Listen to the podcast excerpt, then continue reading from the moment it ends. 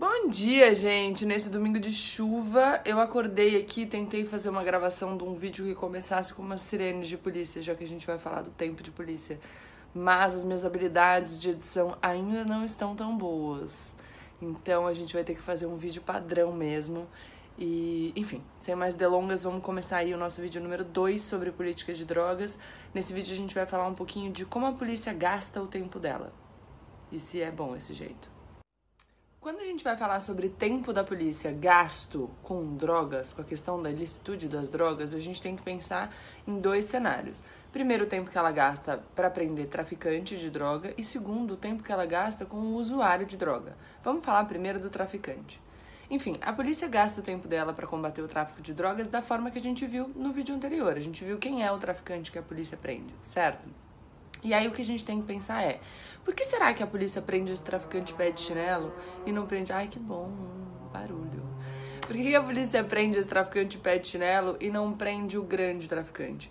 Porque a polícia não tem investimento, não tem estrutura para empreender grandes investigações. Ela não tem como fazer um trabalho de inteligência. E aí, o tráfico de drogas, da forma como a gente viu no crime anterior, não demanda muita coisa para virar uma denúncia do Ministério Público e nenhuma condenação. As condenações pela prática de tráfico de drogas decorrente de prisões em flagrante, no geral, tem o flagrante, o laudo de materialidade que prova a natureza da substância e o depoimento dos policiais. Não precisa nada além disso. Então acaba sendo um crime bom também para a estatística, porque a investigação vira uma condenação.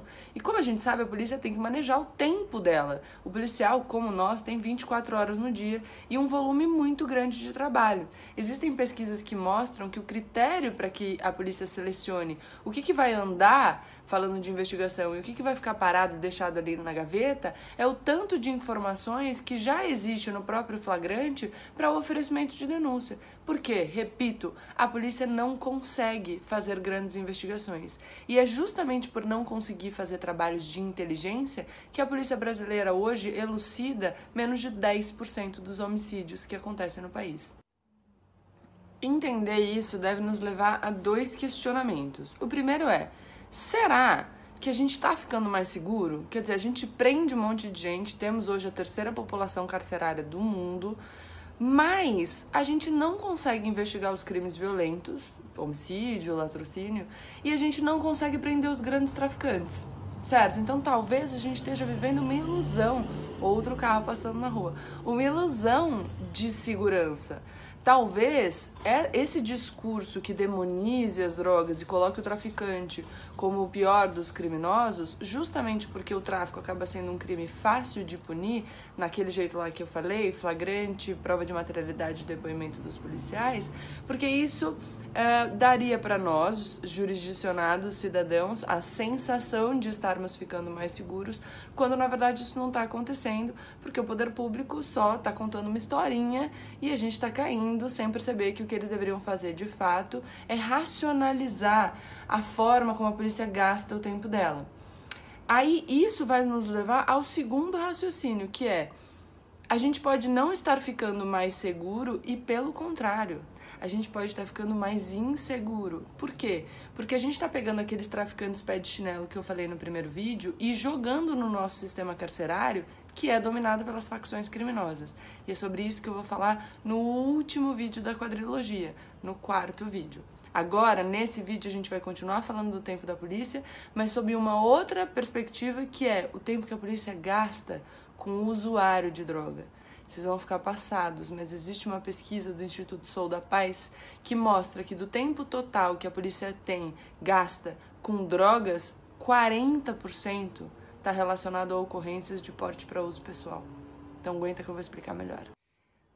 Aí vocês vão falar assim para mim, mas Gabriela, como assim? Você disse que a Lei 11.343 de 2006 despenalizou a conduta do usuário. É verdade.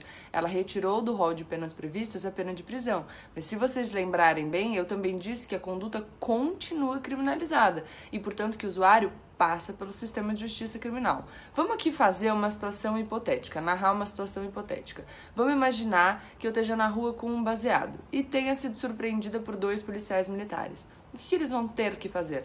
Ter que fazer, tá? Não é uma opção. Eles devem agir, senão é crime de prevaricação. Então, eles têm que me abordar. Acharam baseado? Vão apreender o baseado, me colocar dentro da viatura, me leva para uma delegacia da Polícia Civil.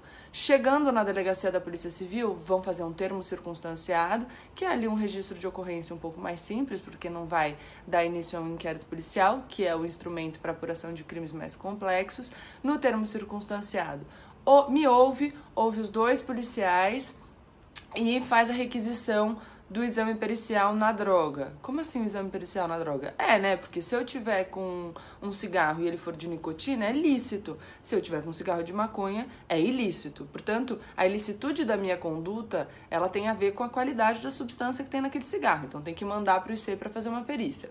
Eu assino lá um termo de comparecimento em juízo no futuro, vou embora. Aí o delegado manda isso para o Instituto de Criminalística. Chegou lá, o Instituto de Criminalística vai fazer o laudo. Constatou que era maconha? Manda de volta para a delegacia. A delegacia, o delegado então manda isso para o Ministério Público. O Ministério Público vai redigir uma proposta de transação penal, porque o crime de porte de drogas para uso pessoal é um crime que tem uma pena que a gente já viu que não é privativa de liberdade, portanto, ela é uma, é um, ele é um crime de menor potencial ofensivo. Não vou explicar isso para vocês porque é muito técnico, mas é possível que se faça um acordo entre a acusação e a defesa. Então, o Ministério Público, o promotor, vai redigir essa proposta de acordo e vai mandar para o juiz que vai vai ter que me chamar para ir no fórum, numa audiência. Então aí o juiz já vai ter que separar ali um dia da pauta dele para a gente fazer essa audiência. Já deu uma empatada ali na pauta do juiz. Depois eles vão ter que me cientificar, então tem que mandar pelo correio uma intimação para que eu compareça na data.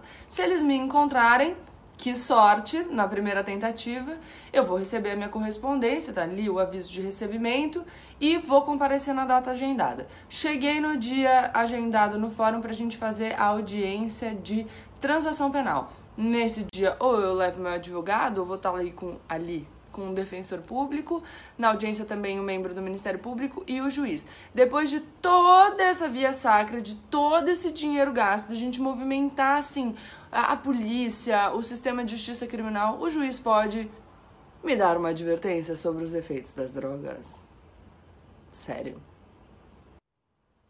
Além da advertência sobre os efeitos das drogas, o artigo 28 ainda prevê outras duas penas: prestação de serviço à comunidade ou comparecimento obrigatório a curso educativo. E aí eu quero contar uma coisa aqui para vocês muito interessante. Em 2014 eu terminei o meu mestrado e eu fiz um trabalho sobre o impacto dissuasivo que tem a criminalização de condutas relativas ao porte na decisão dos indivíduos por usar a droga ou não. Eu fiz uma pesquisa com indivíduos usuários de crack. Vocês devem imaginar um pouco aqui o resultado que eu tive. Mas o mais significativo não é que na minha pesquisa ficou claro que não tem impacto dissuasivo nenhum mas que os usuários que eu estudei, que são usuários mais problemáticos de crack, sequer sabiam que as condutas relativas ao porte são criminalizadas. Eles sabem que o tráfico é proibido, mas eles não sabem, não sabem que portar para uso próprio não é proibido. Quando a gente começa a pensar num outro, numa outra parcela da população, vamos pensar aqui nos nossos amigos. Tem gente que você conhece que usa drogas ilícitas, pode ser maconha, pode ser cocaína, pode ser droga sintética nas festas. Essas pessoas deixaram de usar a droga porque ela é proibida? Será que a criminalização da conduta relativa ao porte tem mesmo impacto na decisão da pessoa sobre usar a droga ou não? E aí isso nos leva para um outro uh, raciocínio que é Toda vez que a gente fala sobre criminalização do uso, as pessoas dizem: nossa, mas se a gente descriminalizar o uso, é, o consumo vai explodir de forma muito significativa e a gente vai ter um problema maior. Primeiro, que vários países no mundo já descriminalizaram condutas relacionadas ao porte de drogas para uso pessoal, de todas as drogas. A gente tem vários exemplos: é, Uruguai, Argentina, Colômbia, Chile, uh, Portugal, um exemplo muito bom, Alemanha, Canadá, enfim.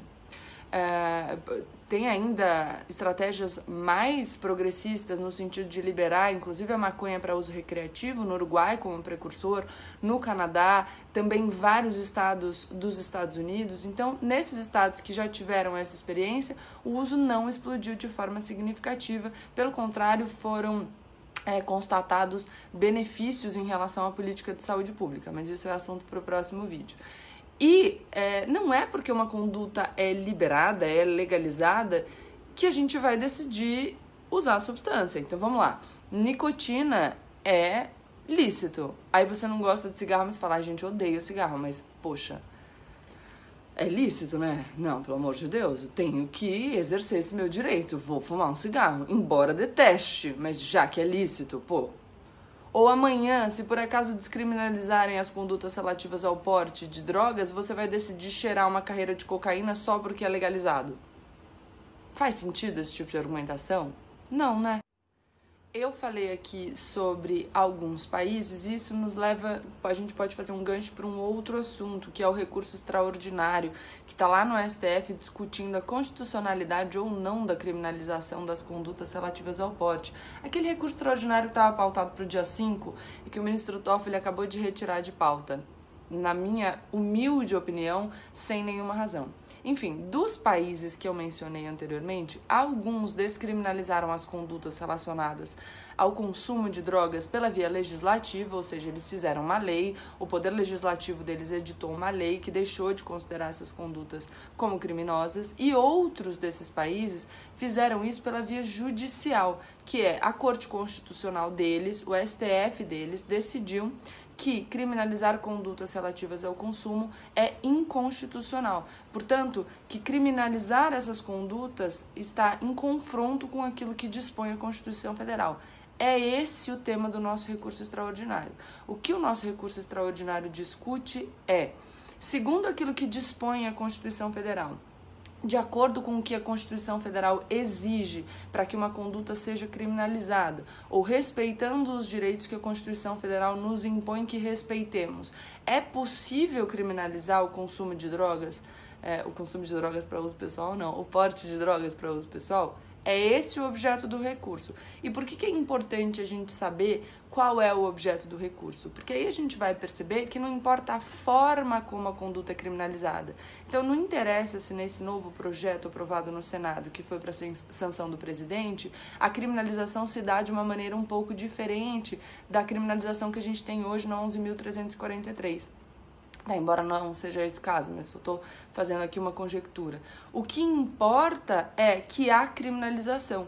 Porque eu vou dar um exemplo para vocês. A nossa Constituição Federal diz que para uma conduta ser criminalizada pelo direito penal, e por que, que ela faz essa exigência? Porque o direito penal acaba, no fim das contas, lesionando um direito fundamental do indivíduo, que é a liberdade. Então o Estado tem que se valer do direito penal com muita parcimônia e só nos casos estritamente necessários então, o que a Constituição Federal diz é que o direito penal vai incidir sobre condutas que lesionem ou que ameacem de lesionar um bem jurídico de terceiro. Esse é o princípio da ofensividade, é o princípio da lesividade. Portanto, que não vai ser objeto de tutela penal um delito que tenha no autor e na vítima a mesma pessoa.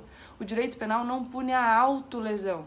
Por isso que no direito penal brasileiro a gente não tem a criminalização do suicídio, só da instigação, auxílio e induzimento ao suicídio. Portanto, eu instigo, eu auxilio, eu induzo alguém a praticar o suicídio. Percebam que tem um autor e uma vítima, pessoas diferentes. Ou é por isso que no direito penal a gente não pune a autolesão, quando autor e vítima são a mesma pessoa. No porte de drogas para consumo pessoal, quem é o autor? O usuário. Quem é a vítima? O usuário. É a saúde dele que está sendo comprometida. E por que, que eu estou falando de saúde? Porque quando a gente criminaliza o porte de drogas para consumo pessoal e também o tráfico, o que a gente diz é que o bem jurídico que está em risco, então aquilo, o bem jurídico que a gente está tutelando através do direito penal é a saúde pública. E este será o objeto do nosso terceiro vídeo, que é intitulado A Falácia da Proteção da Saúde Pública. Bora lá?